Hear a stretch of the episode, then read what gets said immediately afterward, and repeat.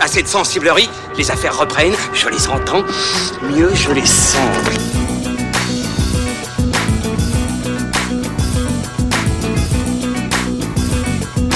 Qu'est-ce que c'est que ce foutoir, mon petit Bernard? C'est l'engin de guerre le plus puissant de tout l'univers. Et c'est reparti, soyez les bienvenus, c'est l'heure de fin de séance, vous êtes en place, on est en place, les écouteurs sont bien branchés aux oreilles, on va parler aujourd'hui de Revenge de Tony Scott, mais avant cela, on va dire bonjour à Pierre. Comment ça va Pierre? Bon matin. Bon matin, très bien. Comment ça va Juju? Ça va toujours. Bon, ok, super. Bon, on continue notre notre euh, notre euh, spécial hors série, notre brunchcast, notre vidéo club consacré Ouais. donc euh, aujourd'hui à Revenge de Tony Scott, film très particulier.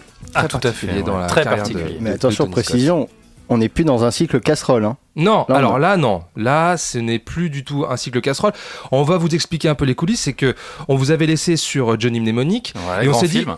Et on s'est dit qu'est-ce qu'on pourrait proposer à tous ceux qui nous écoutent, tous nos auditeurs, nos auditrices, qu'est-ce qu'on va leur proposer maintenant? Parce que on va pas se mentir, l'actu euh, est pas euh, hyper euh, attractive. Donc, Bah, euh, on avait envie de faire Indiana Jones, mais le timing est un peu compliqué, donc on Voilà. verra. donc on s'est dit on va essayer de vous faire découvrir un film. qui mérite d'être d'être vu, qui mérite qu'on se penche dessus. Et, euh, et donc, euh, comme on adore Tony Scott autour de cette table, Ouais. et que vous aussi vous adorez Tony Scott, et que je suis Sinon, partez hein, tout de suite. et que je suis persuadé que beaucoup de gens qui adorent Tony Scott euh, sont bloqués sur les films les plus connus du réalisateur et, euh, et un peu moins effectivement sur ce, ce- ce genre de film, eh bien on s'est dit tiens on va parler de Revenge avec Kevin Costner. Euh, donc un film très particulier, on va, on va, on va approfondir tout ça dans un instant. Euh, tout va bien sinon? Bah oui, Ouais. toujours. Il fait super beau, il fait super chaud encore ce matin, on est dimanche matin. Il va faire 33 degrés aujourd'hui. Voilà. Ah, il fait un temps comme, comme si on était au Mexique. Exactement. Euh, on y va? Direction le Mexique? Bah ouais. Allez, On s'envole. Si, señor. J'aurais dû dire. Si, patron. J'ai pas coupé. Ok. Bon, cette mission, c'est quoi? Kevin Costner is a man who loves his freedom. I'm going on a vacation, man. I'm not going to work for anybody, all right? It's good to see you. Anthony Quinn is a man who loves his power. This is Mireya, my wife. This is Jay, my friend. Tippy's told me a lot about you. There are no rules. I love you. Shall I have him killed?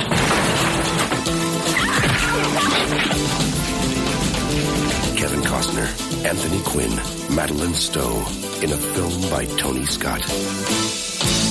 Where is she? Revenge. Alors, Revenge de Tony Scott, sorti en juillet 1991 en France. Euh, on euh, on approche de la, fin des années 80, début des années 90, puisque euh, Tony Scott donc euh, est au top de sa carrière. Il sort des succès de Top Gun en 1986 et Flic de Beverly Hills euh, 2 en 1987. Et il se retrouve avec ce film qui détonne, puisqu'on l'avait habitué, on, on nous avait habitué à des films assez tonitruants. Là, pas du tout. On est plutôt dans quelque chose de. On descend d'une octave, on va dire. Euh, avant que de, de vous lancer sur le film, j'ai juste pitché quand même pour, euh, pour, pour tous ceux qui nous écoutent. Euh, On suit donc euh, Kevin Costner qui incarne euh, le pilote de chasse Jay Cochrane, qui prend sa retraite de la Navy. Il est invité au Mexique dans la hacienda de son vieil ami, un puissant homme d'affaires et assez peu recommandable Tiburon Mendes, joué par donc Anthony Quinn.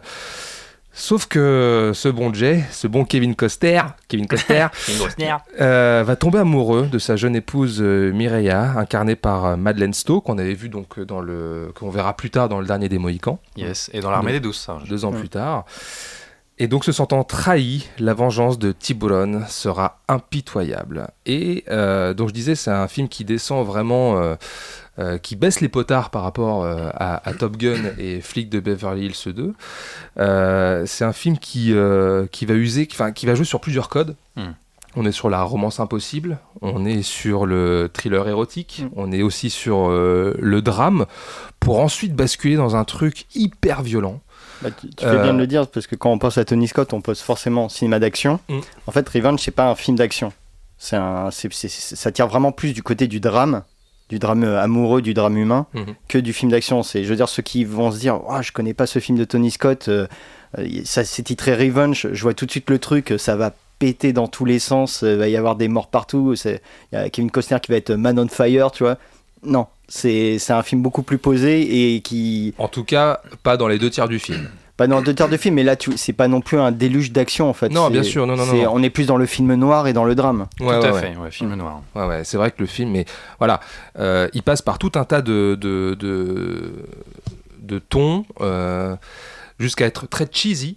Franchement, c'est un peu cucul la praline par moment. Ah ouais, tu trouves? Je trouve. Bah, il y a, enfin, on va y revenir. Ok, mais ok, a- on en reparlera. Il y, y a des- il y a des notes, euh, tu vois, qui, je trouve, dans, dans, dans l'illustration sonore, parfois c'est un peu, c'est un peu cucul la praline, je trouve. Ah mais, c'est la musique de Jack Nietzsche. Hein, c'est- mais, mais, mais c'est mais c'est pas c'est rien ça moi Ouais, je ouais, absolument pas dans l'appréciation que j'ai du film mais voilà je trouve que d'un seul coup bam mais après il va basculer dans une espèce de radicalité dans une violence extrême tu te dis waouh qu'est-ce que je me prends en pleine gueule en fait mais mais c'est tout le savoir-faire de Tony Scott et euh, et, et, et je trouve que se réapproprier ce genre-là euh, avec son côté, euh, bah, c'est un mec qui vient de la pub, hein, euh, c'est toujours, on va y revenir sur l'esthétique aussi, sur parce que c'est ça aussi qui fait l'identité de Tony Scott. C'est pas, c'est pas qu'un mec qui vient de la pub, pardon, je me permets, c'est aussi un mec qui vient d'une école d'art. C'est Mm, un gars qui, est, qui est peintre à ses heures perdues, Bien sûr. qui euh, a une sensibilité artistique très très très développée, comme son frère Ridley d'ailleurs, Mm. hein, puisque c'est le petit frère de Ridley Scott.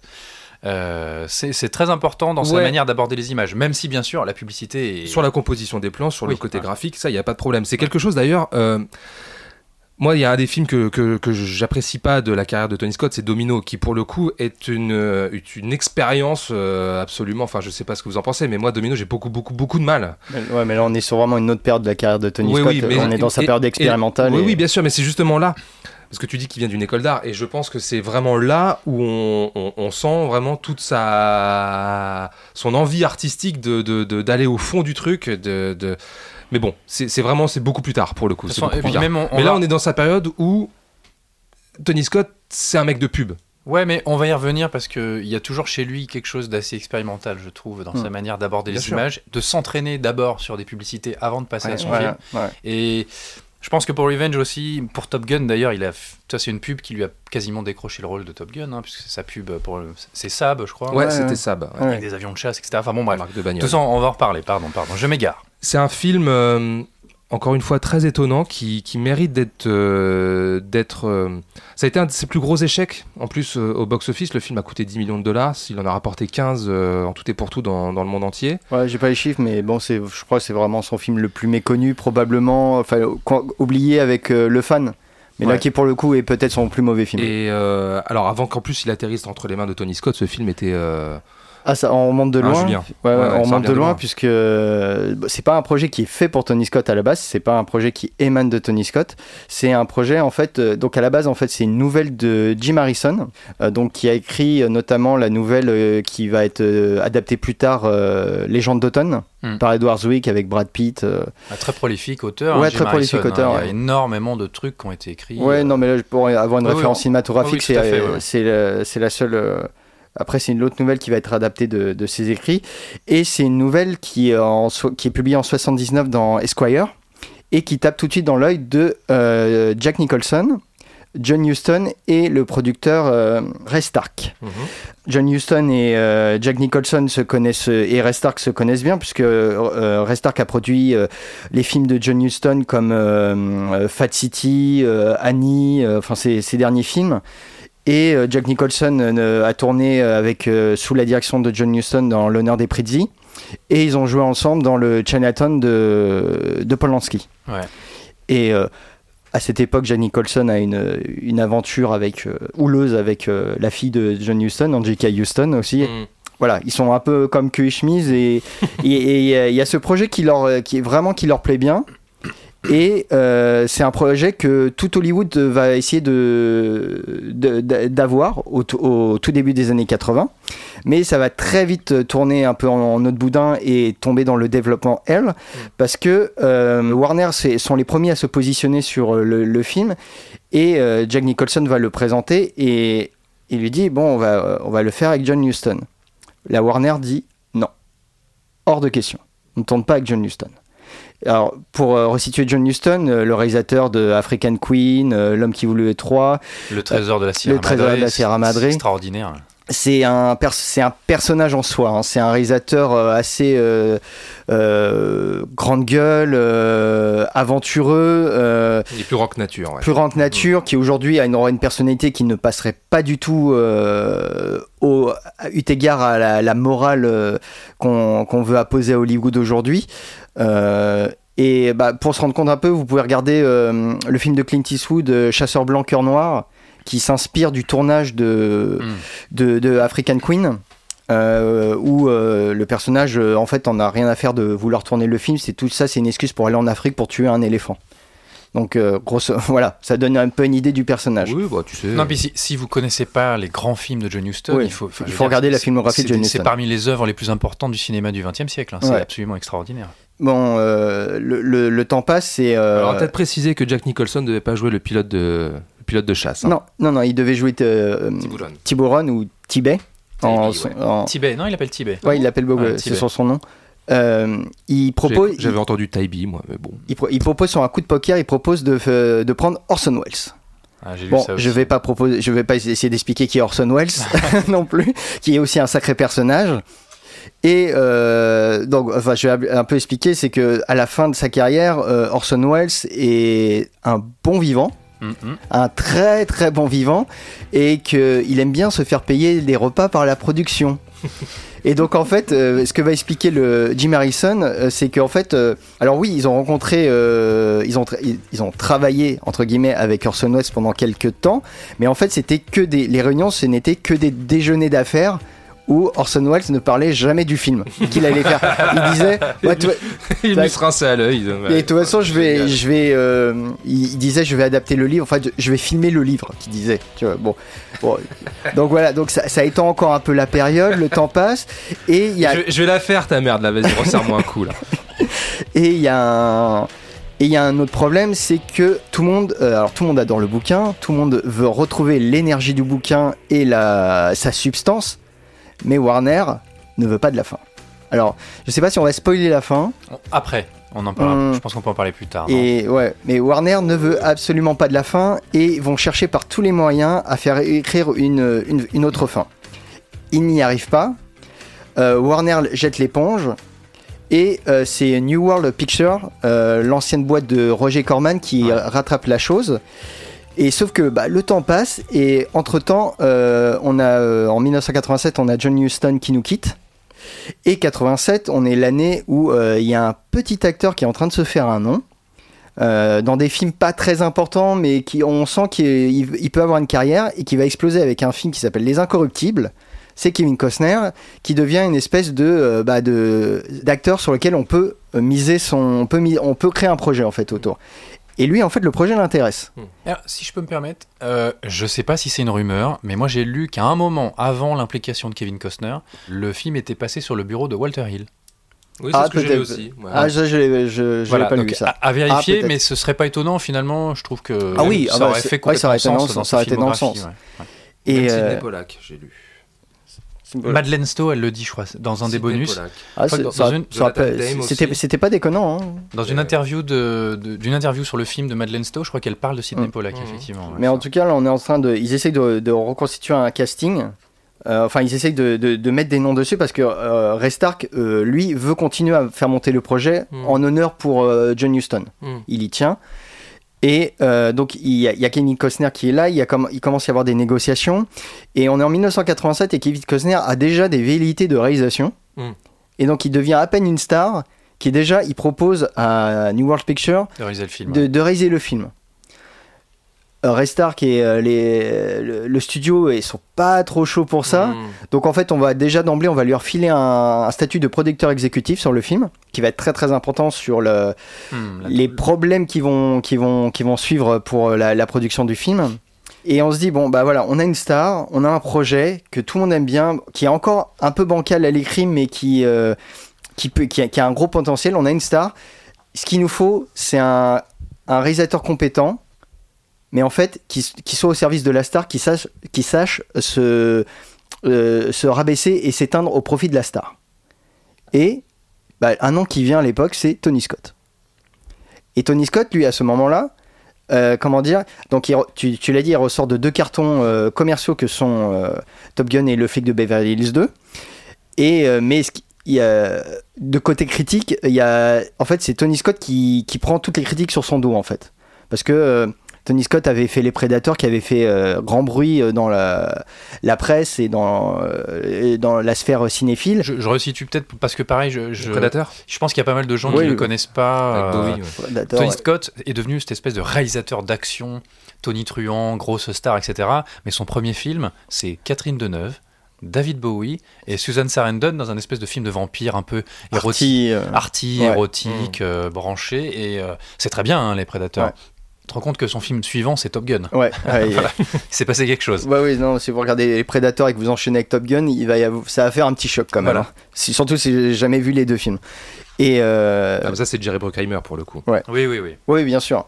Mais on va en reparler de toute Et façon. Don ça- Simpson. ouais. Et euh, donc, bah, justement, euh, ces deux films faits sous la houlette de Bruckheimer et euh, Don Simpson, donc des, les créateurs du film du high concept, du, qui sont vus à l'époque comme les fossoyeurs du nouvel Hollywood. Bah, donc c'est les, les gros super producteurs des années 80, Ouais. euh, euh, Ferrari, euh, voilà, Beverly c'est- Hills. c'est enfin, c'est voilà. exactement ça, ce genre de personnage. euh, Rock. Ouais, ils on ont vous en parlera peut-être toute un la jour. carrière de Michael Bay, c'est eux Ouais, aussi. ouais. Et donc, euh, Flashdance. Donc vu que en fait c'est. Tony Scott qui prend toute la merde sur lui en fait, il, il, il aimerait bien refaire un film, il aimerait bien faire un film d'adulte, de revenir à- et de sortir de la houlette de, de, de cette de Paramount et de, de cette boîte de production. Et donc euh, bah lui en fait il voit ce projet comme euh, un bon moyen d'y parvenir en fait. C'est un petit film, c'est pas euh, comme comme il disait, enfin c'est un, un petit sujet que, qui peut Oui, être un triangle amoureux, qui peut être, une qui peut être maniable, et euh, il a moyen de mettre sa patte. Oui. C'est pas une grosse machine à, à faire tourner. Quoi. ouais, voilà, Mm. hein, c'est pas un énorme budget. Et euh, donc, voilà, il, il, il est peut-être un peu recruté sur un, ma- sur un malentendu, enfin, c'est ce qui, va, ce qui va causer des soucis après. Et donc voilà, lui, pour lui, le but, c'est euh, de casser son image de faiseur de, de, de, de pubard, faiseur de, de blockbuster euh, décérébré, euh, euh, et qui est capable de faire du vrai cinéma. Alors, je Et veux pas dire... qui, moralement, ont vraiment de l'épaisseur et de la profondeur parce que Ouais. euh, Top Gun, euh, enfin voilà. Oui, voilà. Non mais voilà, c'est ça, c'est que le, Il y a un le film- problème, euh, Pierre, euh, sur Non, Top mais Gun, j'aime euh, bien, j'ai beaucoup de sympathie pour Top Gun et le flic de Beverly Hills numéro 2, en particulier pour leur, leur visuel et leur mise en scène. Mm. euh, voilà. Mais euh, C'est pas des films de personnages. pas d'une grande nuance. Je vois pas du tout de quoi tu parles. Mais et bon, justement, là, on est dans un pur film de personnages, comme tu dis, c'est un triangle amoureux.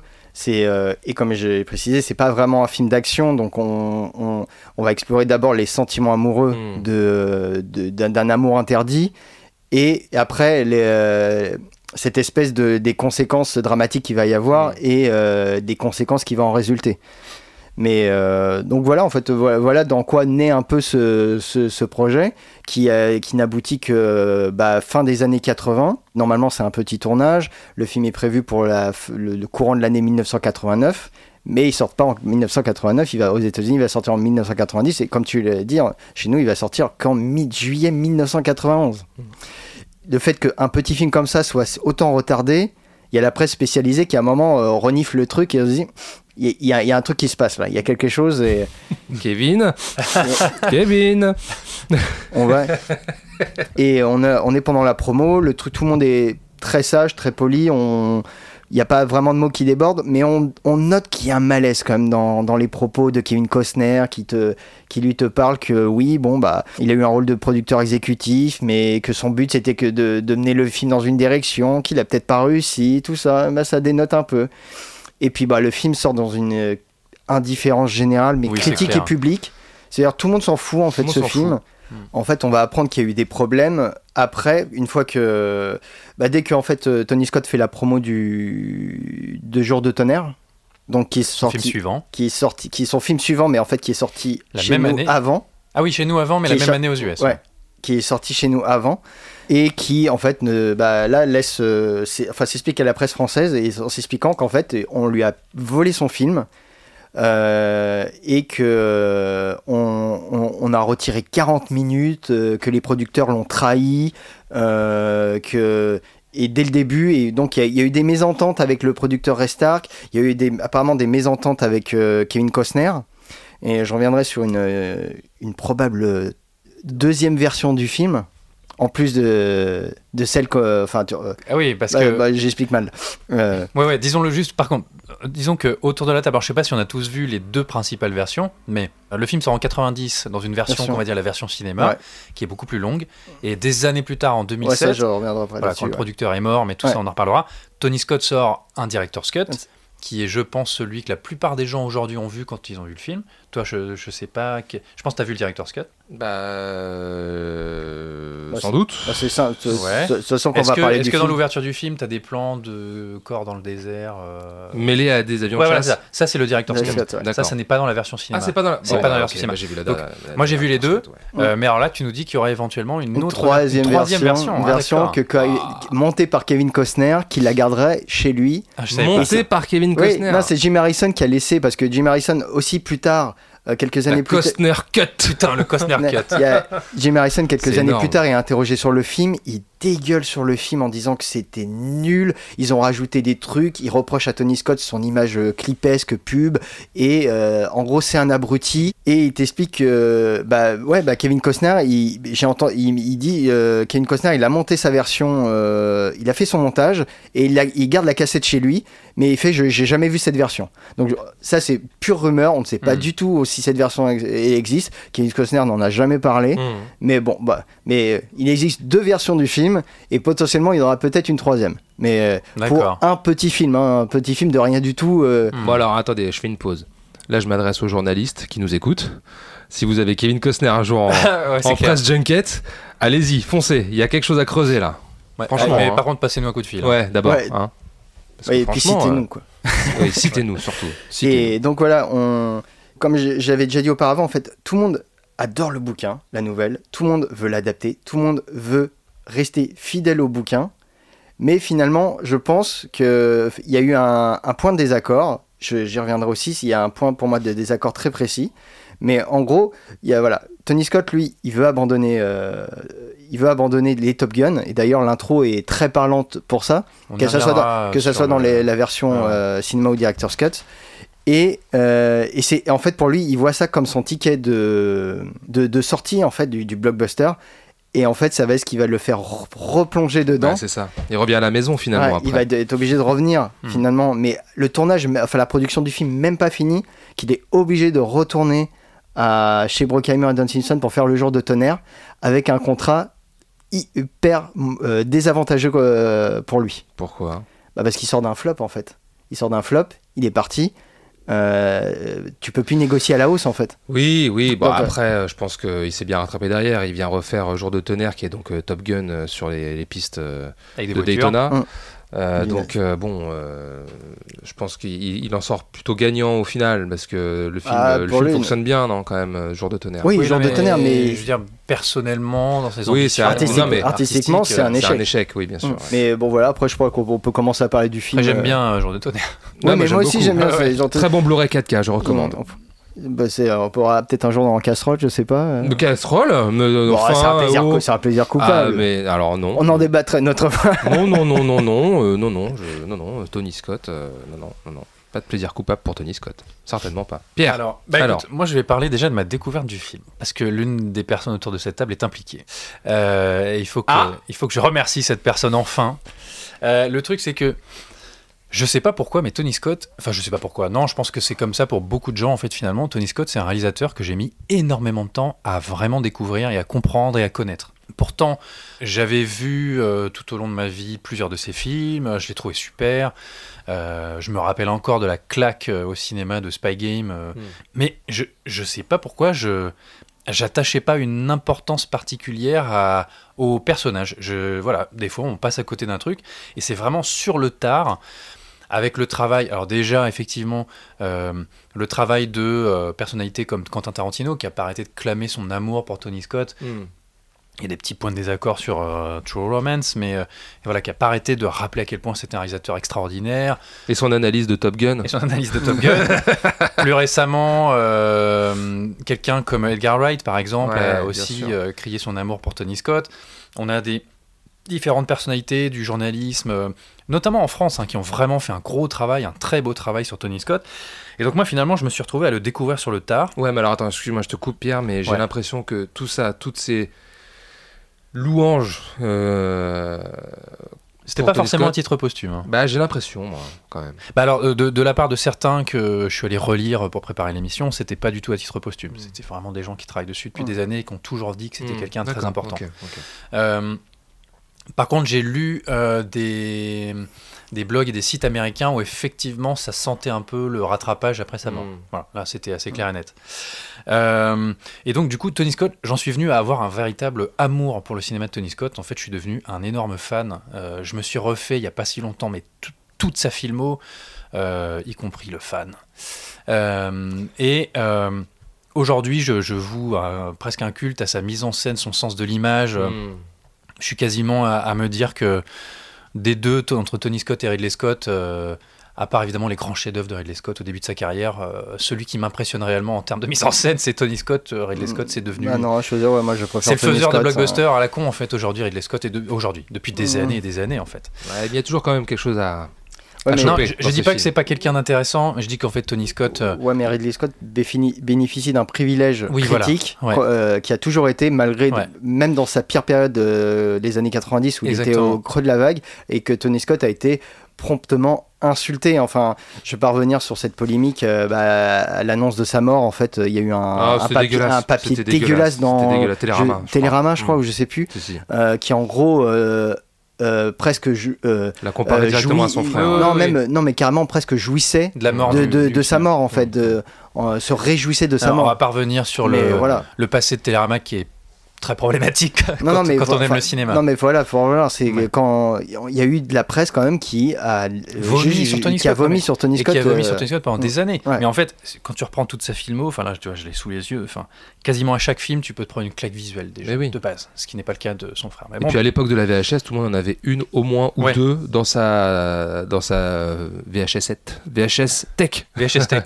Et donc, euh, j'annonce à monsieur Thomas Camacho ici présent que je suis en train de me refaire toute la filmo de Tony Scott. Et là, euh, le mec me dit il faut que tu vois, tu revois Revenge. Et Revenge, c'était le seul que je n'avais Mais ça c'était- jamais vu. C'était l'année dernière ou il y a deux ans, je crois. Ouais, c'était genre il y a deux ans, j'avais décidé de me tout me refaire. Et c'était le seul que je n'avais jamais vu. Je ne sais pas pourquoi, j'étais passé complètement à côté, pareil. Euh, donc, mais voilà. Bah, encore une que- fois, le film, a, le film a, Il est jamais vite, trop tard. a vite disparu en fait. Je venais de le découvrir le film.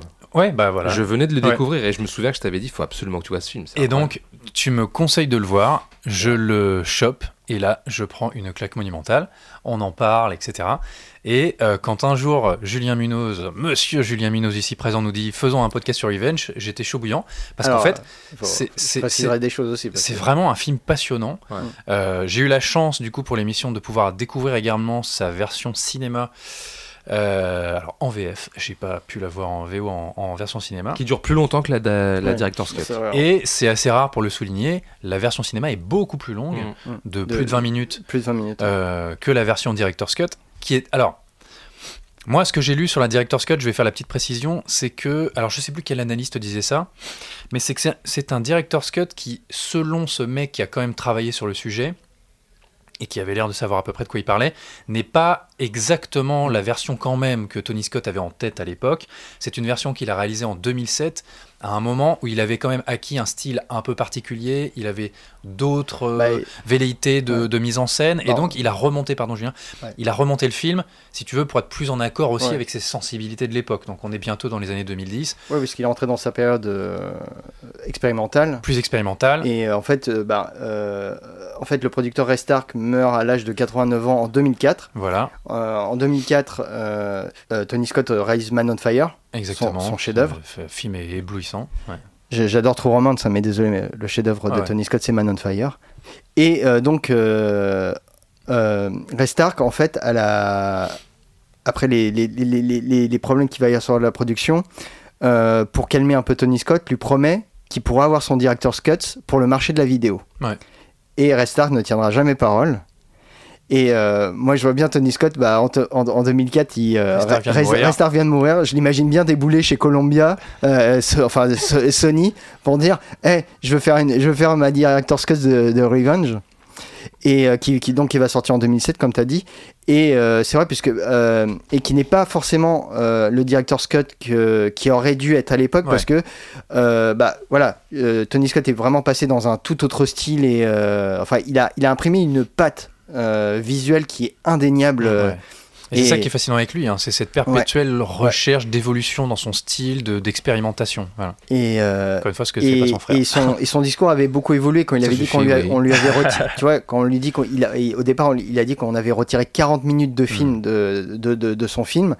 Et finalement, quelques années après, il dit qu'en fait, non, en fait, ils ont rajouté énormément de trucs inutiles. Oui, voilà. Et ils ont perdu le, le sens du film que, que, que je voulais donner. Et on en reparlera de ça aussi. Je crois même que la colorimétrie a été légèrement refaite. Je- je-. J'avais cette impression en voyant les deux. Je bon. pense. Et puis euh, il y a euh, bon donc il y, a- il y a une partie du score qui va être réécrite par euh, Harry Gregson Williams, Ouais. qui est son compositeur attitré depuis Ouais. euh, Ennemi d'État. Mhm.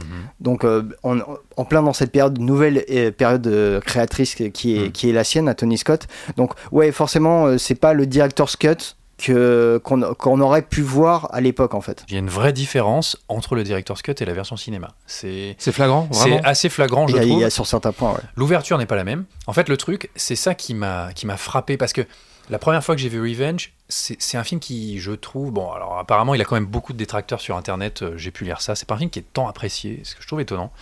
Euh, il y a une noirceur dans ce film Ouais. qui est euh, vraiment saisissante. Mm. C'est un film où il y a peu d'espoir et la version cinéma, si tu veux, j'ai envie de dire, humanise presque un peu plus ces personnages, leur accorde plus de temps dans des scènes de dialogue où ils échangent sur leurs états d'âme. Euh, c'est pas que c'est inintéressant. On, reviendra sans doute sur les scènes qui ont disparu de la Director's Cut, qui est la version en fait que je préfère. Alors, c'est peut-être un peu biaisé puisque c'est la première que j'ai découverte.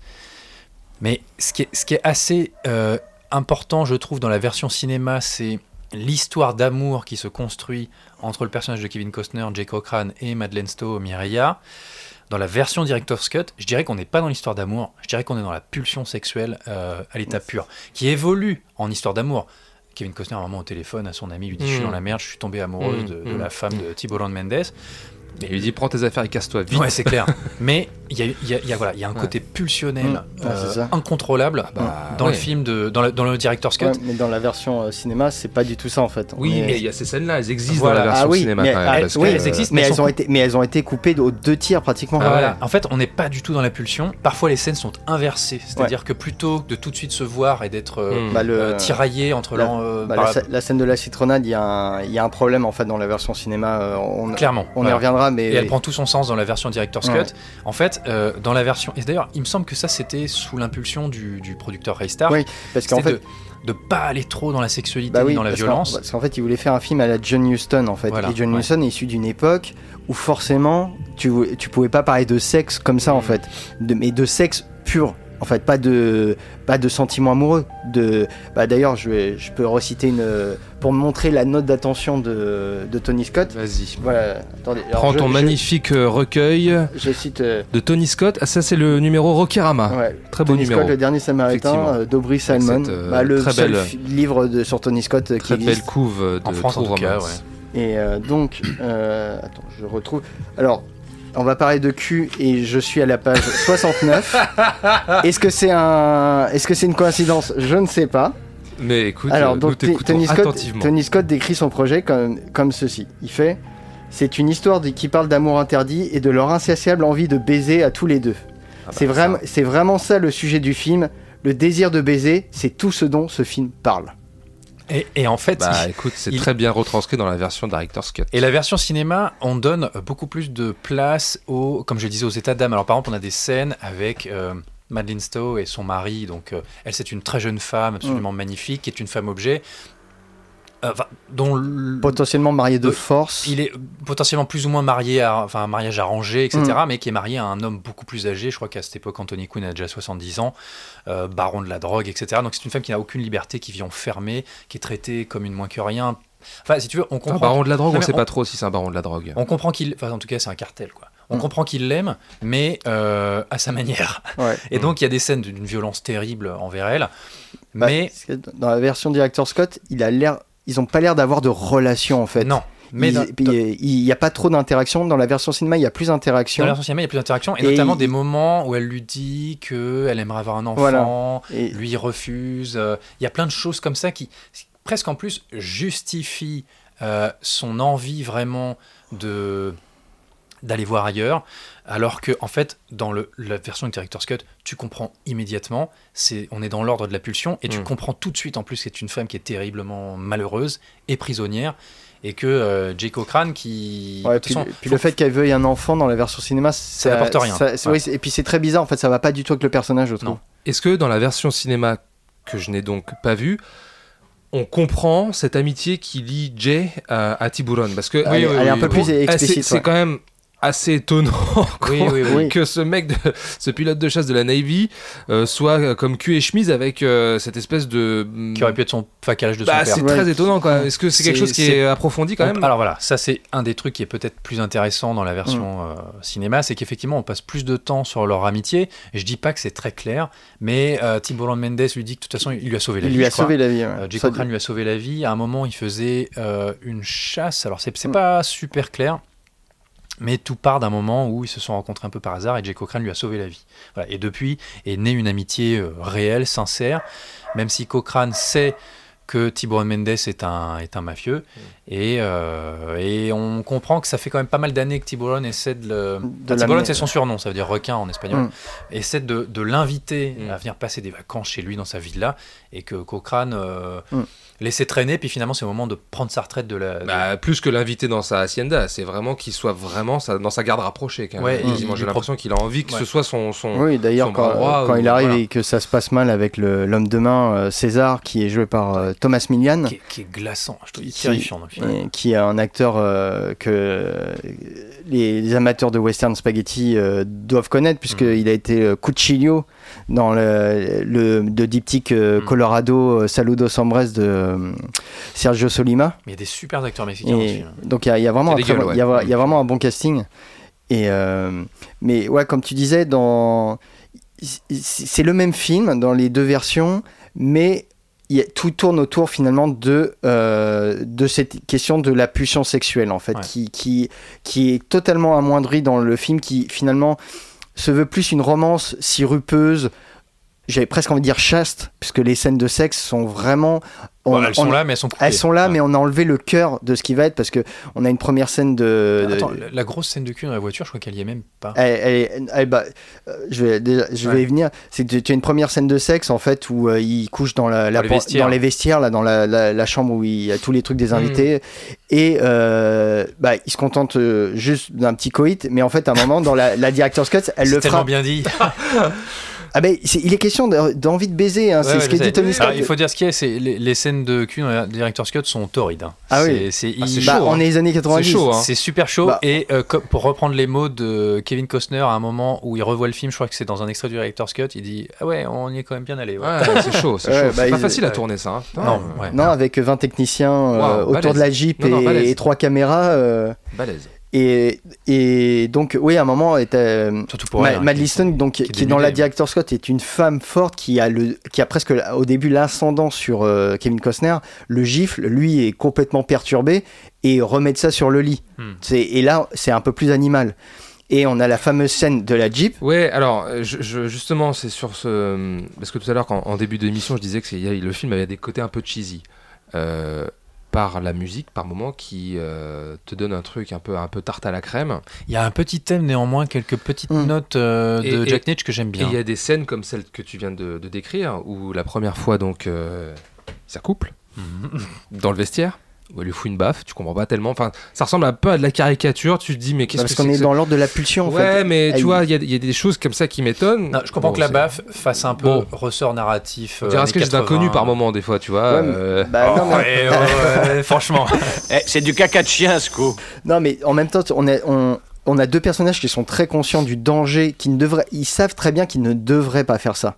Hmm. Parce que, ne serait-ce que par moralement et par parce qu'ils risquent leur vie. hein. Bon, clairement, Cochrane, ils sont en Parce que- balance. hein. Parce que Taibé, euh, Bon, euh, Tibet. on, Tibet, on sait qu'il va pas bien le prendre. hein, euh, Non, a priori, non, il peut être un peu. il- Bah, il- Il y, a- il y a des moments où on le voit, pardon, mais un peu plus impulsif dans la non, version ouais, cinéma. Ouais, mais c'est c'est pas trop il nécessaire. En fait. Il jette un chien dans l'eau. Il prend le chien, il le balance dans la piscine. Alors Ah que- bah, à alors propos que- de chien, euh, de chien qui se fait buter Oui, euh, bah, dans, ouais, dans ça, la ça arrive dans les deux versions. Parce qu'en fait, ça, Cette ça- séquence, elle est Parce que ça ouais. concerne même pas en fait la violence du film. La violence, elle est pratiquement exactement la même. Même que dans la version cinéma, on a plus de violence dans le passage à tabac de, de Kevin Costner, puisqu'on a, ce- on a un plan où le mec lui écrase les doigts de la main.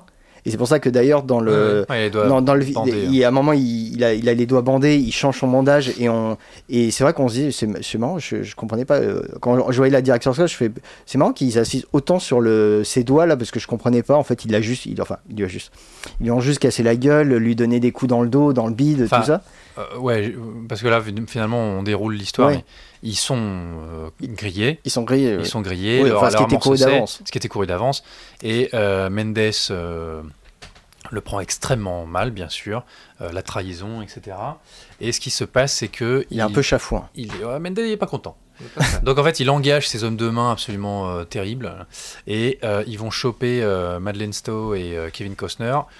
Lui, Dans la- Il la défigure d'un grand coup de Mm. couteau et il la vend dans un bordel euh, où il a une phrase terrible. Il dit Tu voulais baiser, bah, tu vas te faire baiser 50 fois par jour. Voilà. C'est la- la- non, mais c'est atroce. Voilà. Mm.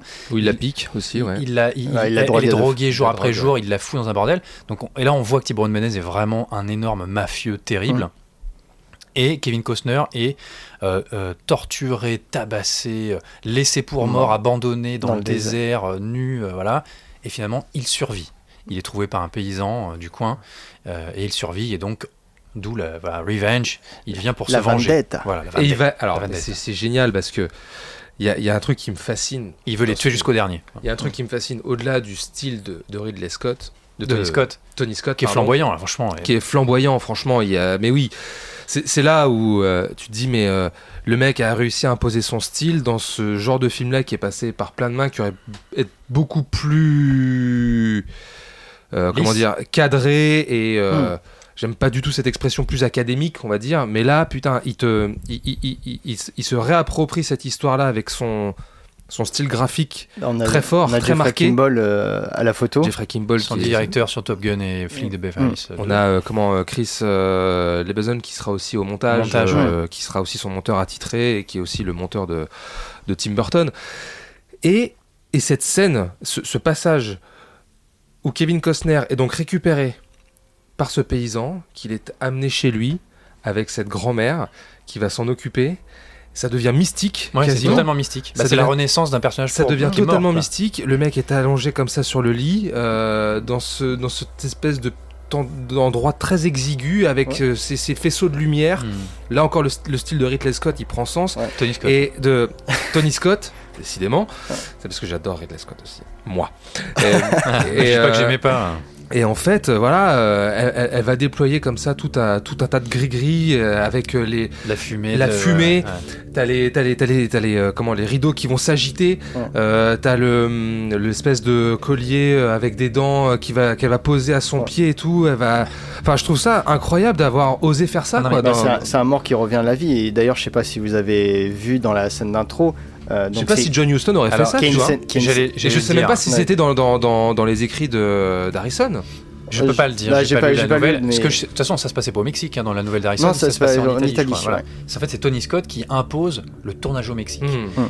Parce qu'il y a un truc, il y a un que- truc avec cet univers. Parce que lui déjà Hmm. a un amour particulier pour l'esthétique et le Mexique. Les filtres. Et Je vais, je vais, je vais y revenir.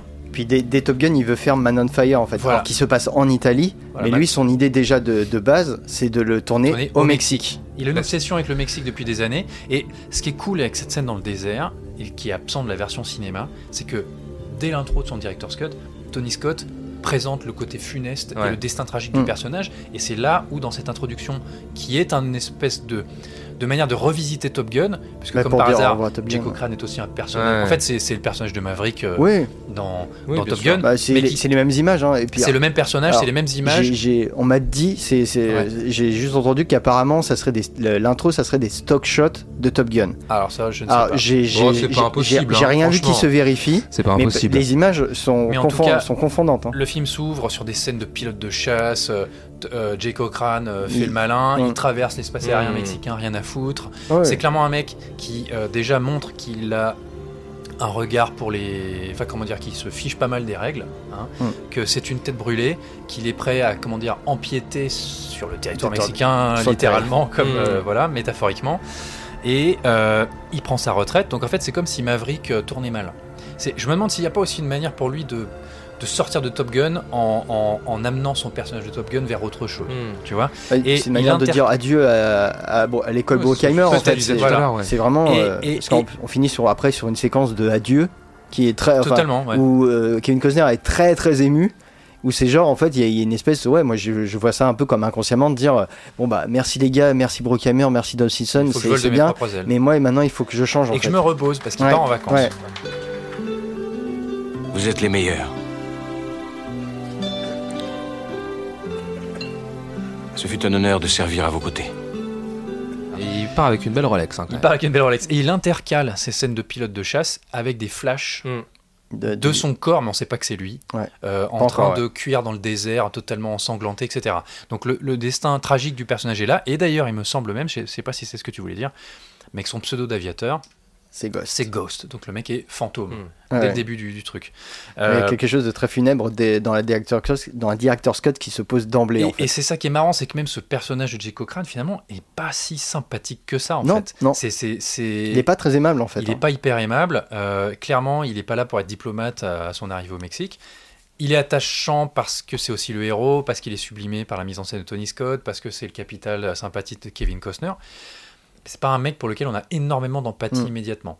Et l'autre truc que je voulais dire, et vous allez peut-être rebondir dessus, c'est que cette obsession de Tony Scott pour le Mexique, je sais pas si c'est ça, mais en tout cas, à travers ces multiples genres que balaye le film, il y a des moments où on est, on est dans le western. Les paysages, Oui. la sierra euh, Ah, totalement c'est parce que tu es. les chapeaux de cow-boy, les, che- les chevaux. Il rencontre un vrai cow-boy à un Mm. moment qui Mm. est joué par, je crois, je sais plus, Jack Gabon, euh, Gammon, euh, voilà. Euh, la vengeance, l'espèce de bar, saloon. Mais parce que c'est c'est- c'est une terre. euh, Il va chercher ça là-bas en fait. Oui, parce que c'est ils sont coupés du monde quelque part. En fait, il y d'ailleurs, a, il y a pas un côté coupé il- du monde. Il est dans la, dans la, la cambrousse mexicaine. Voilà, il est Mm. vraiment dans la cambrousse. dans son petit îlot de paradis. Qui Ouais. justement, c'est là qu'ils vont s'enfuir les, les deux personnages, enfin, qui vont faire une escapade où ils sont, il y a plus que deux en fait, ils peuvent se découvrir. Ils sont Mm. là à faire des, des projets en disant, Partir un euh, week-end. ouais. en partir en week-end. Et euh, bah, une autre différence dans le- la version Director's Cut et la version euh, cinéma, c'est qu'en fait, dans la version Director's Cut, ils sont pris en plein coït encore. Mm. Ça baisse beaucoup hein, dans le Oui, film. oui, oui. Et euh, dans, le, dans le, la version cinéma, ils ont arrêté Hmm. et ils se reposent, ils sont, ils sont tranquilles. Tu vois, il y, a- il y a des petites différences. Il y a, ça, ça, ça va plus. La, la version Director's Cut, elle est plus directe en fait. Elle se cache pas de, Ouais, ouais, ouais. de, de ses intentions. Elle, elle va. Euh, Pardon pour l'expression, mais elle, capote. elle va un peu plus au fond des choses. Non, mais Ah, merde.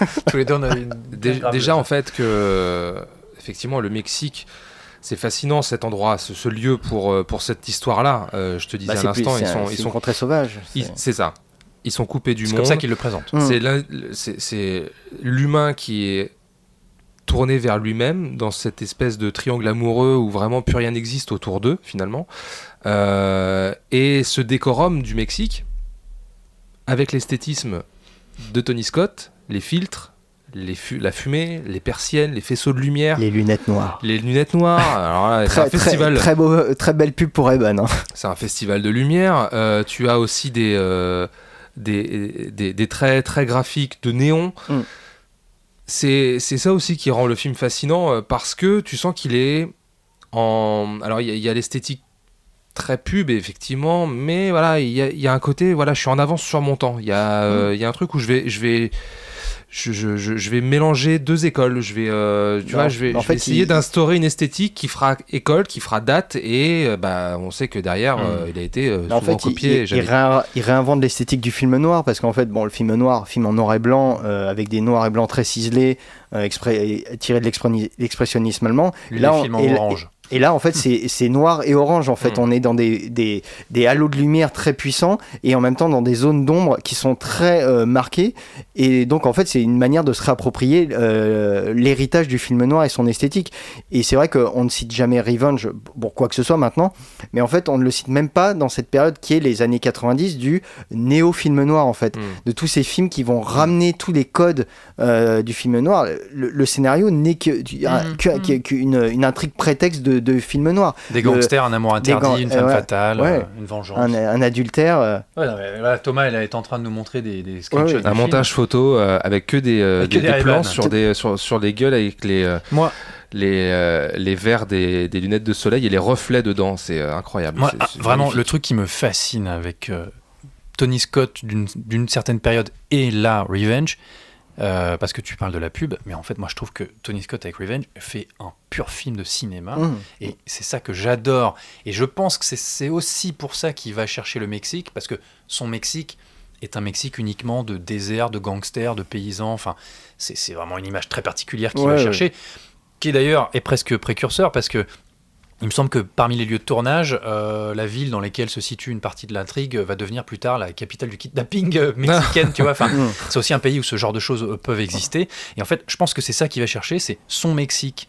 En fait, il retourne dans les paysages arides de la frontière américaine du western parce qu'il veut les émotions les plus fortes. Il- Il veut le danger, Ouais, voilà, le paysage danger. aride, il veut l'endroit où on survit, il veut des gangsters, il veut des quasi-sorcières au fin fond du désert, il veut des cow-boys, il veut, il veut chercher les émotions les plus, comment dire, les figures et les émotions les Mm. plus grandes. Mm.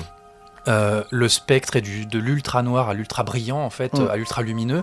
Bah, le Euh, film est monté en deux parties, hein, parce que que ce soit dans la version Ouais. cinéma ou la director's cut, en fait, le, le- euh, Oui, oui, la oui. punition, euh, L'avant et l'après la, la- la mo- puni- Renaissance, la quoi. punition que subissent les personnages, c'est vraiment pratiquement à la minute près Ouais. au milieu du film, pour les deux versions. Et C'est euh, Ça, tu sens qu'il ne peut pas le trouver. euh, Ouais, bon, tu peux pas le faire d'une autre manière, mais l'Italie ou les États-Unis, ça lui correspondait pas pour ça. Il Mm. va vraiment quelque chose de plus primaire. Et moi, c'est ce que j'adore pour Revenge. C'est ce Primal, que- tu veux dire. primal. C'est euh, primaire, oui, oui, Oui. oui, je vois ce que. Pardon. Et euh, c'est ça que j'aime, c'est ce côté euh, euh, cinéma plus grand que la vie. quoi. Mm. C'est-à-dire que ton héros, c'est pas juste un. C'est un, c'est un, pilote de chasse. Enfin, je veux dire, on est dans le pur Hollywood. Mm. Euh, la femme de Tiburon, c'est la plus belle euh, que t'aies jamais vue. Le film se passe tout le temps au soleil couchant. Mm. Quand il rencontre quelqu'un, c'est quasiment tous. Tu vois, j'adore Miguel Ferrer, euh, cet acteur qui est toujours euh, dans des seconds rôles, mais qui est toujours génial et qui est mort il y a quelques années ouais, le regretté Miguel Ferrer, euh, avec une petite apparition de John Leguizamo aussi, qui est tout jeune, qui parle dans la version cinéma et qui ne parle pas dans la version qui, director's qui cut. reste muet dans la director's Mm. cut. Euh, D'ailleurs, sa prise de parole est pas ouf dans la version Oui, cinéma. oui, Euh, Dis-lui que je lui donnerai un cheval. Mm. Attends, voilà. Euh, Dès que tu rencontres un mec, c'est forcément un gars euh, hyper louche qui lui Ouais. aussi trempe dans quelque chose d'illégal. Euh, quand il rencontre un autre américain, c'est un espèce de cow-boy euh, euh, burné, tu vois, avec son cigare qui est en train de crever dans Ouais. sa bagnole. Enfin, tout est plus grand, tout est plus gros, tout est plus cruel. Ouais. L'amour est, est- est forcément une pulsion sexuelle extrême. Euh, Enfin, c'est, c'est voilà, Ouais, tout est plus grand, On tout a est deux plus gros. personnages qui sont contraints. C'est elle, elle est, elle est une femme, euh, une trophy wife là. une, Ouais. euh, elle fait rien en fait. Elle, est- Ouais. elle ne couche pas. Ouais. Tu vois parce que c'est Elle ça. veut s'en échapper. Et lui, en fait, il est, il a- on, on- on nous dit qu'il a été, il est divorcé, mais qu'en fait, donc il, il a- son travail a primé. Ouais. Donc en fait, il dit t'ai marié à mon avion. Bah, en fait, il, il manipule son manche, mais c'est pas le bon. En fait, il. donc- mais, mais tout- Je propose qu'on intitule ce podcast comme ça Revenge, le manche ma- mal manipulé. Le mauvais manche. Ouais, le manche. Alors, tu vois, c'est bon. Il, bah lui, il s'éclatait avec son avion, mais euh, il s'éclaitait pas, et c'est pour ça qu'il est pris complètement Alors, je- dépourvu. ouais, et il tombe sur un autre avion de chasse. Et Oh son là avion- Oh là là, on est, Bah on est ouais, bien réveillé ce matin. que- Non mais vous voyez ce que je veux dire sur ce côté Ah bah euh, oui, bien sûr. film, film plus grand que la vie. Bah oui, bien sûr. Et Bah, ça, c'est- ça, franchement, parce que ça- ça n'existe plus. Le, le- le- tu prends le même pitch, tu le mets dans le cinéma français. Enfin, je veux dire, t'as un drame. euh, Non mais pas, euh, même pas le cinéma, mais même le cinéma américain contemporain. Enfin, Ah, il y a un peu de ça avec Cartel. Non, mais tu peux avoir un mini ah putain, j'aime pas Cartel. Moi non plus. Putain, en fait chier. Par contre, que Cartel est peut-être la réponse de Ridley Scott à son frère. D'une certaine manière. Cartel est pour moi un des meilleurs films de Ridley Scott. Oh là là, mon dieu. Mais bon, bref. Euh, écoute, un jour on fera un épisode Mhm. dessus, il faudra que je le revoie peut-être.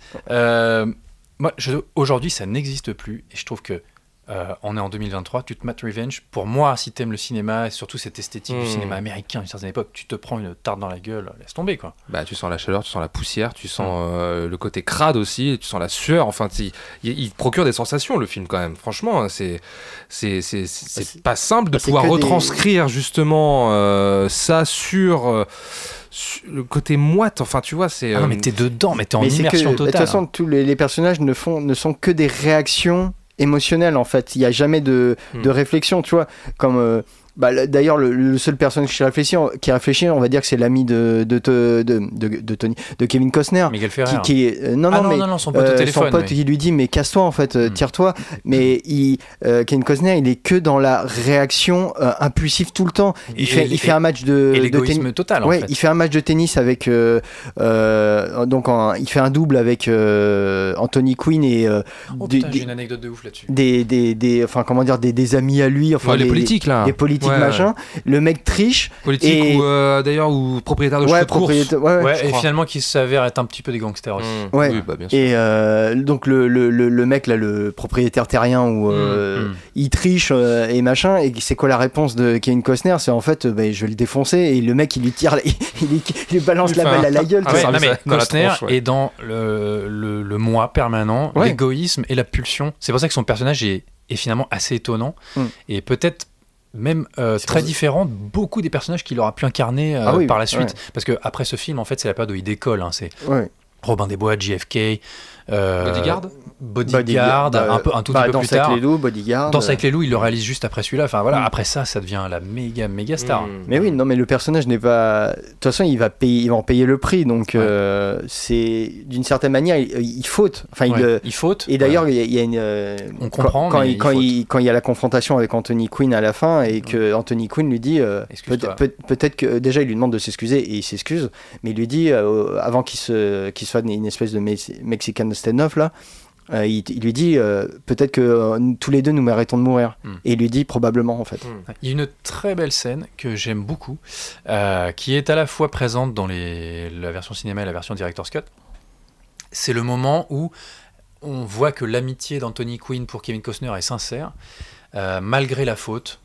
Et en fait, Anthony Quinn, juste avant que Kevin Costner parte avec un week-end avec Madeleine secrètement, vient le voir et Parce lui offre une il porte de sortie ouais. discrètement. Il dit écoute, euh, J'ai un boulot pour toi. je pars en voyage, En Italie, là, c'est ça Ouais. Il veut l'emmener en Italie Euh, avec non, lui, c'est C'est ça après, mais d'abord, il lui dit J'ai un rendez-vous d'affaires à je sais plus quoi, euh, Ouais, quel, parce que- quel bled, tu voudrais pas venir avec moi Ouais. Et en fait, il lui offre une porte de sortie. Je dois me rendre à Barranquilla et à Caracas pendant quelques jours.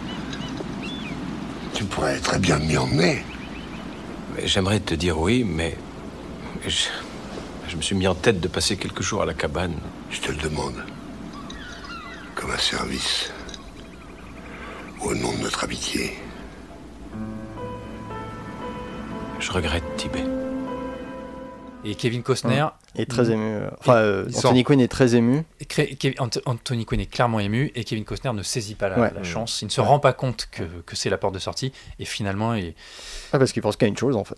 il pense qu'il a baisé. Non, mais il- à ce- moment-là, il est amoureux transi, il peut plus Oui, vivre oui. sans Madeleine et, euh, Et puis, sans Mireia. et puis tout se lit dans le regard en plus. Et Tout, tout se se lit dans le le regard. regard et dans le, dans le montage. Et ouais. Anthony Quinn dans ce film est extraordinaire, je trouve. Mm. C'est, euh, Mm. alors- Ouais, ouais. alors qu'il il était dans sa période très cabotin oui, oui, oui. de, de l'époque. Ouais, et ouais. euh, donc Anthony Quinn, en fait, qui lui est resté du projet initial parce qu'apparemment Mm. John Huston ne voyait que lui Mm. pour jouer le rôle. Et d'ailleurs, il le revendiquait en interview. Euh, John Et- Huston, il m'a dit que il y avait que moi qui pouvais jouer ce Anthony rôle-là. Quinn, peu de gens le savent. Enfin, Mm. si on connaît pas trop, si on s'est pas intéressé à sa carrière, mais Anthony Quinn est mexicain. Ouais. Voilà. Ouais. C'est pas son véritable nom. D'ailleurs, t'avais une anecdote, t'as dit à l'instant. Ah oui, j'ai une anecdote de ouf. Je voulais peut-être la garder pour la fin, mais euh, il y Ah a, bah, alors, écoute, ça fait une heure là, on il y a arrive sur la fin, je pense. un, un lien entre la grande vadrouille Non. et Revenge. Mais grande non, tu plaisante. Non. Il y a un acteur qui est dans les deux films. Euh, Ouais. Il y a un acteur qui est dans les non, deux films. un acteur anglais. Le propri- un acteur anglais. Le propriétaire terrien contre lequel il joue au tennis et dans lequel il envoie une balle euh, dans, le, dans le cul et qui ensuite le repère avec les chevaux, c'est l'acteur britannique qui joue le pilote euh, de la. De Mais la- non, ouais, celui qui, qui est- se crache là qui se crache avec son parachute et qui atterrit. euh, Et que tout le monde protège et après que tout le monde euh, protège Bourville et j'ai oublié le nom. Et les nonnes Ouais, ouais. Ah putain, j'ai pas reconnu. C'est lui. Oh la vache Pas mal. Ouais. Ah bien vu. hein. Et donc, Ouais. Voilà, je mets au défi de trouver cette anecdote sur un autre podcast, un autre Tiens, site. Alors sans transition, parce que je voulais, je voulais quand même revenir quelques instants aussi sur euh, le calvaire de, de Mireia dans, dans cette, euh, dans cette euh, maison, cet hôtel de passe là, euh, Bordel. sordide, ce, bordel, ce bordel, Terrible ce où elle est, elle est complètement, mais, enfin, c'est un crève-cœur. euh, Elle est droguée que- à l'héroïne probablement. et, et ce personnage androgyne, Ouais. Hmm. euh, j'ai oublié son nom. Moi non Euh, plus, je ne sais pas. Euh, alors Ramon, c'est le mec qui la viole. Et, Ah oui, putain, et lui, c'est. euh, Ce film est tellement hard en fait. ouais. et. Euh, ah mince, j'ai. Oublié, j'ai pas noté. Je trouve que ce personnage androgyne, enfin, il est, il est, Elles sont belles ces scènes. hein. elles sont Mm. belles Elles et sont tu touchantes, dis ouais. à cette époque, Bah, tu vois, euh, elle, a mais elle a une cicatrice comme euh, sur la joue comme elle. Ouais. Euh, en fait, il y a de Ouais, lui aussi est prisonnier, Elle- défiguré. Quand, Ouais. euh, quand Madeleine Stone est. Stone. est- oh, Stowe, ouais, pardon. Ouais, elle est stone. Euh, elle est Stone, Elle est mais Stone. elle est, là, elle lui, elle lui supplie de dire non, mais arrêtez de me droguer, en fait, j'en veux plus, je supporte plus. Et il lui fait on, va- on va partager, tu le dis pas. euh, Mm. Non mais tu, enfin, toutes ces scènes dans cette chambre où ils sont écrasés par la chaleur. Il y a le, le- comment on appelle ça, Les le, ventilos, le- les les, ventilos, les tout ventilos, les- les- la petite Les- brise qui, qui, qui souffle comme il y a- ça il y dans a les dans draps la- qui flottent au vent. Ouais et euh, Lieu et, de tournage et est- ce personnage qui est complètement énigmatique, qui sort de qui, qui paraît même irréel si tu veux, Ah ouais. qui t'as l'impression que c'est c'est un, une espèce de, de, du Mais Dans en fait, Dange de protecteur? Mais Dange protecteur? pour, Dange protecteur, c'est ça, Mm. ouais. pour reprendre ton côté, ton, ton analogie avec euh, Sur le côté mystique? Sur- voilà, sur le côté Mm. mystique, euh, lui, euh, si tu veux, avec son physique totalement androgyne et sans âge, il y a presque un côté euh, Peter Pan, hein, c'est un espèce de génie, enfin comment dire, de, de figure euh, hors du temps Ouais. qui, qui passe. D'ailleurs, on ne le voit que quasiment que dans la chambre, sauf à un moment où il sort pour Mm. essayer de les prévenir. Euh, a- C'est pareil, une espèce d'apparition Ouais, c'est ça. qui, qui permet à Madeleine de survivre jusqu'au final. Ouais. Et, et l'avoir, l'avoir euh, symbolisé comme ça aussi, Ouais. c'est, euh, tu vois, je veux dire, c'est, c'est étonnant, quoi. Je, je, je sais pas comment expliquer, mais le look, euh, les cheveux, voilà, le côté Mm. androgyne, le, le- le- le visage enfantin, tu disais, presque, voilà, Peter Pan, le, euh, le collier, euh, le, le, le crop top un peu en résille, Mm. euh, tu vois, le, le jean très moulant, les talons aiguilles très hauts. Hmm. Et voilà, tu te dis, mais non, mais c'est quoi ce personnage? Il sort d'où, quoi? Dans un lieu de tournage qui était un véritable bordel. Hmm. Donc euh, en fait, ils se sont retrouvés. Donc ça accentue encore plus, le côté plus sordide Ouais. de, de- du lieu. Ouais. Du, du lieu où tu sais Et- qui vient, euh, qui peut venir pour assouvir ses fantasmes avec ce genre de Et personnage-là. alors tu parlais de ça, là, tu disais euh, les scènes de viol, parce que voilà, le film est terrible, le film est d'une noirceur. Mmh. euh, Ah oui, je pense que vous y attendez pas forcément. Euh, donc Madeleine est, est régulièrement violée dans ce bordel. Enfin, elle est ven- de toute façon, elle est vendue. euh, Elle comme- est vendue, hein, mais, non, mais- mais pas pour une classe euh, UP. Elle oui, est vendue. c'est un bordel euh, elle est- euh, ouais. dans un bled Parce dégueulasse. qu'à un moment, elle, elle lui demande la, la, la Macrel, elle lui demande mais qu'est-ce que je fais? Je la vends, je la vends au plus au meilleur client. Il fait ah non non, tu la vends à tout le monde en fait. Ouais, ouais. Tu, tu la vends à bas prix quoi. Et euh, et euh, il y a donc euh, Ramon, l'un des hommes de main, Mhm. qui, qui est venu pour euh, la kidnapper, torturer euh, euh, Kevin Costner. Vient lui en fait assouvir les fantasmes. Lui, lui montrer son jambon. Oui. Euh, bravo. Tu salis tout, Julien, Julien, merde. Alors que c'était beau ce que j'étais en train de dire. Ah. Euh, si tu veux, comme il lui dit, dire qu'on t'a traité comme une reine pendant des années, etc. Donc lui, il vient assouvir tous ses fantasmes. Toute la scène où ce personnage, bon là on spoil la mort, hein, mais est rattrapé par, euh, par Anthony Quinn qui Ouais. comprend ce qui se passe. Ouais. C'est là où on voit qu'Anthony Ah, Quinn dans, a, dans la a quand même, a quand même, malgré tout, Hmm. euh, de Ah oui, mais l'amour il- pour sa femme. Il est pas bien hein, quand il, après. il décide de punir Ramon. Euh, toute cette scène, pareil, n'est pas dans la version Ouais, cinéma. d'accord, C'est ok. uniquement Alors dans le director's hyper cut. esthétique. hein. Et putain, cette scène, elle, elle, est, elle est terrifiante. Et c'est, c'est- si tu veux, ce, ce film, il y a plein de moments où il te prend à la gorge. hein. C'est, Mm. c'est Bah, terrible. On parlait de la violence, il y a quand même des, il y a, il y a- il y a deux trois scènes effectivement. Euh, je pense à cette réunion qu'il a, euh, tu sais quand ils font le dîner avec les chandelles et Mm. tout, et puis qu'après ils s'isolent dans une pièce pour euh, Oui, discuter business. Avec les deux mafieux Avec qui les deux sont mafieux. insultés. Ouais, patron. où l'homme de main de, de va exécuter d'une balle dans la tête. Et la tronche de l'homme de main. Mm. oh, pff, je sais pas où ils l'ont Il y a une espèce de ralenti avec les gouttes de sueur qui. Ouais. Enfin, Ouais, les mecs. la façon dont il a de filmer la mort, Mm. euh, c'est quand même dingue. Parce que même le chien, quand euh, Ouais. il, va, il, va, Ouais. il va buter Ouais. le chien en Rocky, arrivant, Le chien Rocky. c'est d'une efficacité, c'est redoutable en plus. Mais Non, Ah, là, c'est anti-hollywoodien au possible oh en la fait. vache C'est- Mais il rentre dans la pièce, bim, tout de suite le coup il part sur la tête du chien. Et Anthony Quinn. Et qui- il n'y a pas de cut, hein, c'est le chien, on le voit Avec prendre une une nappe balle. de son de synthé derrière, d'ailleurs, hyper inquiétante. Le chien, c'est un trucage euh, Oui, ils ah, lui ont heureusement. mis vraiment, tu sais. Non, non, mais ils lui ont mis des. Si. Alors attention, à vérifier. Moi, c'est ce que j'ai lu. Je, je sais pas. Bah, de toute façon, Pour la, moi, la Ligue des protections des animaux leur a jamais Non, non, laissé passer sûr, ça. hein. Moi, ce que, moi, ce que j'ai vu, non, non, non, moi, ce que j'ai vu, c'est que sur le chien, ils ont mis les ceintures, tu sais, d'explosifs Ouais. euh, avec les poches de sang, Mm. Il, est, il valse. et que le chien Il est propulsé. a vraiment, alors bien sûr, ils font très attention, mais que le chien, ça a pété sur lui le sang, etc. Et que euh, le but, c'est de faire plusieurs prises, et que le chien a refusé de faire Ouais. plus d'une Ouais. prise, Ouais. donc c'était dans la boîte. Bon, voilà. Non, mais ça, Pauvre c'est- bête, terrible. C'est un plan qui dure une seconde, mais c'est- alors, c'est- c'est une seconde, de ouais. saisie quoi. Non, mais Anthony Quinn, en ce moment où les deux hommes de main, euh, enfin les deux, les deux patrons qui ne le respectent plus, Mm. là, euh, sont mis à mort. Putain, tu vois, Enfin, il y en a qu'un qui est mis à mort. il y en a qu'un qui est mis à mort, qui a, qui a une tête, putain, l'autre. Euh, D'ailleurs, dans la version cinéma, après, il y, a y a Madeleine euh, Ouais. qui, qui vient lui Qui lui pose demander des questions, il y a- ouais. et, euh, sois franc avec moi. Il y en a- il y en a, Oui, il y en a, tu qui- qui sont arrivés, il y en a qu'un qui est reparti. Encore une scène Ouais. où, euh, ouais, qu'est-ce qui s'est passé hier soir Mais, Est-ce que tu me mais voilà, en fait, ça Bon, donne bref. plus. Il y a plus de contact entre Anthony Quinn et, Ouais. euh, et Madeleine Stowe, mais je, enfin, les deux sont intéressants Ouais, parce que c'est vrai qu'au moins il y, a une, enfin, il y a une vraie relation. Et moi, j'ai la apprécié de voir la version cinéma. mais aussi, dans la hein. director's cut, il y a, on a l'impression vraiment que c'est deux personnes qui ne Ouais, qui vivent ensemble mais qui ne se communiquent pas ensemble en fait. C'est juste une femme objet Hmm. et lui en est le possesseur. D'ailleurs, il en et- retrouve une à un autre moment. hein. Oui. Mais, mais on, par contre, le film est clair sur le fait qu'en fait, il l'aime malgré tout. Voilà. Mais euh, cette scène, ce moment où Anthony Quinn se révèle, Hmm. pour la première fois, en fait, il montre vraiment son côté mafieux. Pouah, le mec est, est terrible. Et là, tu vois aussi, bon, si vous connaissez pas la carrière d'Anthony Quinn, euh, Il, y faut absolument- Il y a MDB, euh, regardez. non, il faut absolument voir ses plus grands films. Oui. euh, c'est c'est bon, c'est un acteur énorme, hein, c'est écrasant, sa filmo. Mm. Mais mais euh, là-dedans, d'ailleurs, c'est marrant parce que Tony Scott sur le director's cut. Alors, j'ai pas pu avoir accès au director's cut simplement à des extraits. euh, il parle beaucoup du fait qu'Anthony Quinn euh, est dans une période où il était connu pour être un petit peu, comment dire, aimé bien faire la fête, y Mhm. compris avec des jeunes femmes. Et que c'est notamment grâce à Anthony Quinn qu'une grande partie des lieux de tournage ont pu être débloqués au Mexique. Parce que Anthony Quinn Mm. a des contacts, euh, pas forcément que légaux, euh, qu'il a appelé des politiciens, des machins mexicains, euh, que à un moment il a fait, je sais pas si c'est vrai, mais qu'il a fait mettre en pause le tournage pendant quelques jours parce qu'il allait faire la fête chez ses amis dans une villa quelque part au Mm. Mexique, tu vois. Donc c'est marrant que le rôle lui arrive en plus parce qu'il a ce côté patriarche mexicain, Mm. alors que toute sa vie, c'est vrai qu'à Hollywood, il a joué des, Moi, je joue un peu toutes les des nationalités. Américains, des natifs, Des Grecs. des, des Grecs, bah, Des Zorba le Zorba le grec, grec. un de ses rôles les plus connus, le grec, un Sicilien Il- plus tard avec bah, John dans, la, McTiernan. dans la Strada et un Il a joué Attila, Attila, ouais. voilà, ouais. Il, Oui, a joué, non, il mais- a joué des Chinois aussi. Bah oui, non, Ouais, mais ouais. c'est le genre d'acteur en fait qu'on a. euh, euh, c'est comme euh, merde. euh, Dans la Strada ou de Fellini, tu ouais, disais. ouais, non, mais d'acteurs qu'on parlait dans Avatar 2, euh, Curtis, le néo-zélandais là, qui, a- qui a joué toutes les nationalités. Attends, les Canons de Navarone aussi, je conseille. Oui, Canons de Navarone, Canons de Navarone ouais. avec Anthony. Quinn. Il est dans Laurence d'Arabie. Il est dans Laurence Il est dans Laurence Il est- d'Arabie. Enfin bon, Bon, voilà. bref, voilà. Mais, euh, Et la ouais, Station. Hero, Et la Station Et la où il joue un Sicilien. Bah, qui est plutôt peut-être la version caricaturale de Revenge en Ouais, fait. ouais, ouais. Exactement. Bon, Mais, bah, ouais. Mais non, mais enfin, ça reste un. Bon, ça reste un film qui a quand même des défauts narratifs parce que le film a été réécrit en plein de fois en cours de route. Apparemment, même Kevin Costner l'a réécrit.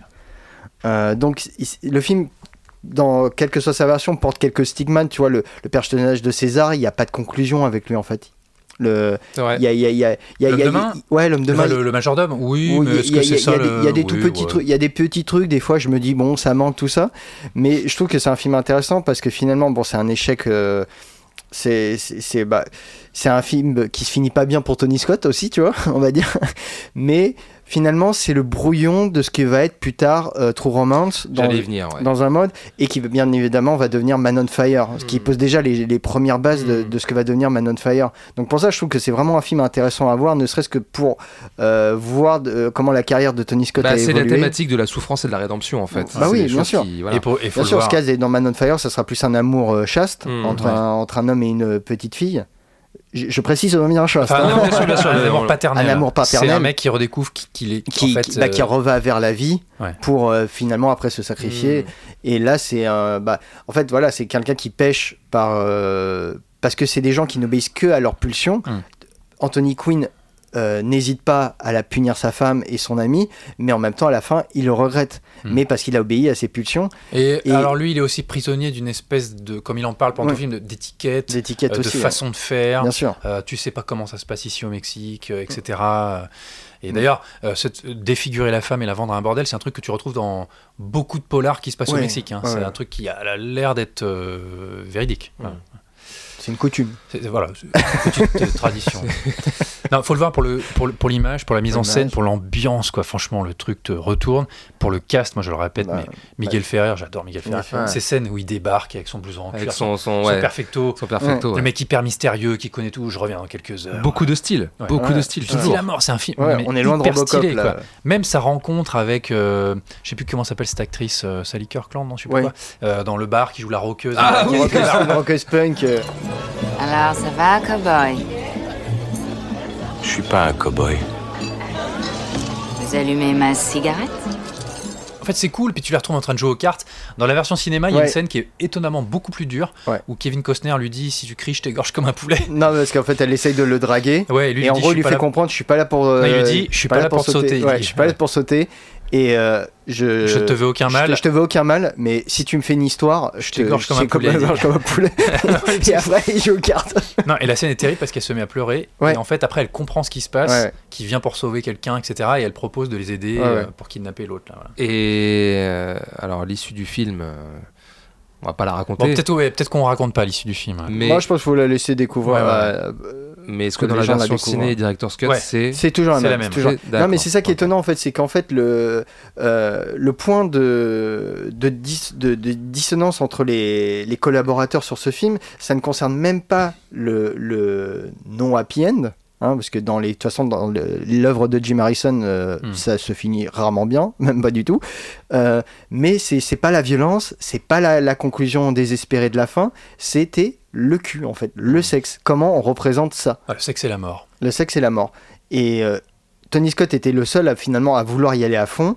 Les autres voulaient quelque chose de beaucoup plus euh, Soft. soft, chaste, qui soit un peu dans le Et d'ailleurs, dans, dans, dans, dans la comment dire le ce Dans qui la se fait dans ce qui se fait à l'époque quoi. c'est ça que découvre finalement la critique et le public américain de l'époque. Qui n'est Mm. pas, une- qui est pas une mauvaise version, mais c'est vrai, il manque un truc. Bah, la scène de la Jeep, c'est pas du tout la même en- dans la version Director's Cut et la version Bah, cinéma. Elle, est- elle est chaude la scène. Dans la Jeep, version hein, dans la. Director's Cut, enfin c'est tu dis ah ouais, ils ont tourné ça avec 20 personnes autour et 3 caméras quoi. D'ailleurs, si, si j'ai bien que compris, de- pardon, il n'y a pas d'indication de Tony Scott précise dans les scènes de cul. Il laissait, si Ouais, j'ai bien compris, Ils improvisaient parce qu'apparemment improviser ou en Ouais. tout cas s'arranger entre bah, eux sur ce qu'ils bah, allaient Kevin faire. Costner et, Matt Lesto apparemment le courant passait bien. Ouais. Bah, et, parce et que- ils, se sont, ils se sont assez lâchés apparemment et au Ah point bah. que même Tony Scott qui était un gros queutard aussi qui s'en Ouais. est jamais caché il aimait les, les jolies femmes Mm.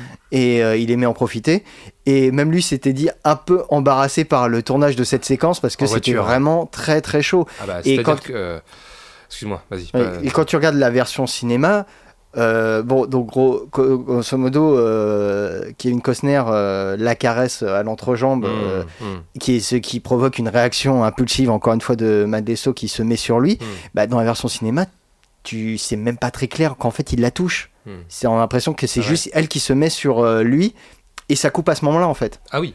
Ah oui. Donc, ah oui, et il n'y a donc, pas euh, le, toute la scène autour du lac euh, où ils refont ah, l'amour il manque dans une le lac. bobine, les gars, là. Ah mais, mais c'est pour ça que je te dis, c'est Il c'est vraiment le nerf de la guerre de ce film. Ouais. C'était en fait la représentation du sexe. En Ouais, mais alors, en termes, coup- de, en termes de sécurité routière, par contre, ça passe mieux. Non, Oui. c'est sûr. Ah sûr. non, aujourd'hui ça, ça, un mauvais clip euh, pour.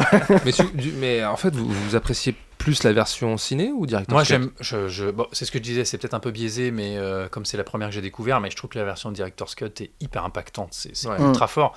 Je suis très content d'avoir vu la version cinéma. J'ai passé un bon moment. Il y a des scènes qui sont vraiment intéressantes et touchantes quand t'aimes ces personnages. Mm. Par contre, je la trouve un peu longuette. Je trouve que pour moi, il y a des choses qui sont Et- absolument pas nécessaires. Comme je disais, la scène de la citronnade pose problème Ouais. dans la version cinéma parce qu'en fait ils ont la... donc c'est Elles Madeleine. sont inversées, les Ouais, scènes. elles sont inversées parce que Madelesto vient voir Tony. euh, Alors, vient c'est, oui, ils, Kevin viennent, ils, Costner. ils viennent de se rencontrer. Ils viennent de se rencontrer. et voilà. Elle va le voir. C'est elle qui prend l'initiative d'aller le voir chez lui. Le lendemain, ouais. il, il vient de faire ses courses, il est perturbé, il lui propose de lui faire une boisson, une citronnade, il renverse les citrons, ça, ça s'effleure, ça se touche, Non, mais attends, c'est pas juste ça. C'est là, là, le cinéaste. Je veux dire, juste autour. Enfin, je- il se passe quoi? Deux personnages qui veulent couper des citrons Oui. verts et mettre des glaçons dans de l'eau. et Donc fait- citrons verts, ça, c'est petit, ça tient dans la main. Non, mais il te fait une espèce. Arrête-toi là. Il fait une espèce de scène d'un, d'un, d'un érotisme euh, ultra Cheesy. Non mais ah, Cheesy un peu ouais, quand moi, je trouve, je trouve que je trouve que la pulsion, tu la sens et je trouve que le mec arrive à créer, euh, un, un- pour moi, un- un- un- une vraie tension sexuelle entre les deux, Ouais. avec pas, avec au final pas grand chose. et après ils vont se balader sur la plage avec le chien Rocky, il pleut et tout ça, Et euh, ça se finit là. Dans la version cinéma, c'est ils vont déjà sur la plage jouer. Ça, la, la scène ne va pas jusqu'au bout. Et en fait, on retrouve Kevin Costner qui est avec ses courses de nouveau dans les mains. Et là, on a la scène de la citronnade. Donc ça, quand tu bon, Ah quand oui. t'as vu la director's Oui. cut, Ah oui. le montage fait très très bizarre. Mais après parce qu'ils remettent à la soirée, Hmm. ils viennent, se- ils se parlent et lui il lui fait comprendre euh, non, je, on s'est mal compris. Oui, et- parce qu'il y a des scènes aussi où il se parle en secret dans la villa et, il- Ouais. et elle lui dit mais est-ce que tu m'aimes? Il dit mais non mais je- on peut pas c'est interdit. Oui, mais la première, la, la première amorce, elle est quand même euh, après le dîner. Mm. euh, où il y a tous les convives de, Ouais. de, de Oui, Tim Boulogne. ça, et, c'est le moment où- le moment quand lui va discuter business, elle, elle euh, va dans une pièce à côté boire un verre, Mm. tout bêtement, pour que euh, raconte-moi ta vie. Mais ça dure Et dans la minutes, version cinéma, pas. cette scène est super longue. Ouais. Il parle littérature, D'accord, de, de ok. poésie. tout voici mon roman préféré. D'accord. Ah, vous parlez espagnol Ouais, Ah oui, j'ai passé, j'ai passé trois ans à Madrid. euh, Je, tu vois, il y a, il y a des trucs. il y a- Honnêtement, ouais, sans non, balance. Non, il y a des trucs qui, qui sont qui sont pas nécessaires dans la version cinéma. Mais oui, le- le- la, la, la director's cut, c'est euh, plus proche de ce que voulait Tony Scott et euh, et je trouve que t'as plus dans le sujet, quoi. Hmm. Vraiment de ce que ce que ce que le film aurait dû être dès le départ. Mais il y a des petits manquements. euh, Il y a des petits euh, euh, des petites scènes qui ont été enlevées de la version cinéma que j'aurais bien aimé retrouver dans la version director's cut. D'accord. Bon, bah, je crois qu'on a fait le tour du film. Revenge de Tony Scott est disponible, si je dis pas de bêtises, donc en Blu-ray. Alors, pour la Euh, director's américain. Pour, euh, c'est un Blu-ray américain. Je crois qu'il n'y a pas de Blu-ray en France. Hein. Je crois que c'est un, Blu-ray- un Blu-ray uniquement américain. Ouais, c'est possible. Bah, c'est un film voilà, qui, qui est très difficile d'accès et c'est pour ça que je pense qu'il est toujours oublié dans une large partie Moi, du je monde. pense qu'il y a un ou deux éditeurs euh, Bah, qui on- devraient s'emparer on- euh, de cette copie et clair. en refaire euh, de la retaper comme il faut, un petit Blu-ray 4K. Je pense Ah. à Atelier Image, tu vois. il, y a déjà, euh, il y a déjà trois préventes euh, autour de cette table. Là, franchement, il y, a quelque chose, il y a quelque chose à faire en Blu-ray 4K parce que. Non, mais ouais, chez petits- les, petits éditeurs indépendants, de toute façon, il n'y a plus que là que ça se passe. Bien sûr. Donc, bah ouais, faites-vous plaisir. Enfin, déjà, vous vendez trois copies, donc. euh, Et, et sinon, il est dispo, je crois, sur Amazon. Si je, dis pas, je crois que j'ai aperçu sur Amazon, pas sur Netflix. Cherchez pas sur Netflix, il n'y a pas, mais sur Amazon, euh, mais en achat ou location. Et si vous voulez voir la version cinéma, euh, c'est un vieux DVD ou une vieille VHS. Et euh, tant qu'il n'a pas été retiré, il y a quelqu'un qui l'a mis en intégralité en VF sur YouTube. Dans sa version cinéma, pas son director's cut. D'accord, mais faut pas, ne vous fiez pas à la, la jaquette qui est pas très belle. Non, pas très belle. Pas très belle, la Avec une espèce jaquette. d'empreinte de main, enfin c'est pas. Ouais, non, la jaquette est vraiment pas, pas top, elle est pas réussie. Bon, elle est pas très. Ouais, ça vend pas bien le film, hein, mais euh, franchement, allez-y, euh, jetez-vous dessus. euh. Il y a un Blu-ray italien. Ah, possible. Ouais, que j'ai vu passer aussi. Je me demande s'il n'y avait pas la version. Non, il n'y a pas la version cinéma dessus. non. Vendetta. Vendetta.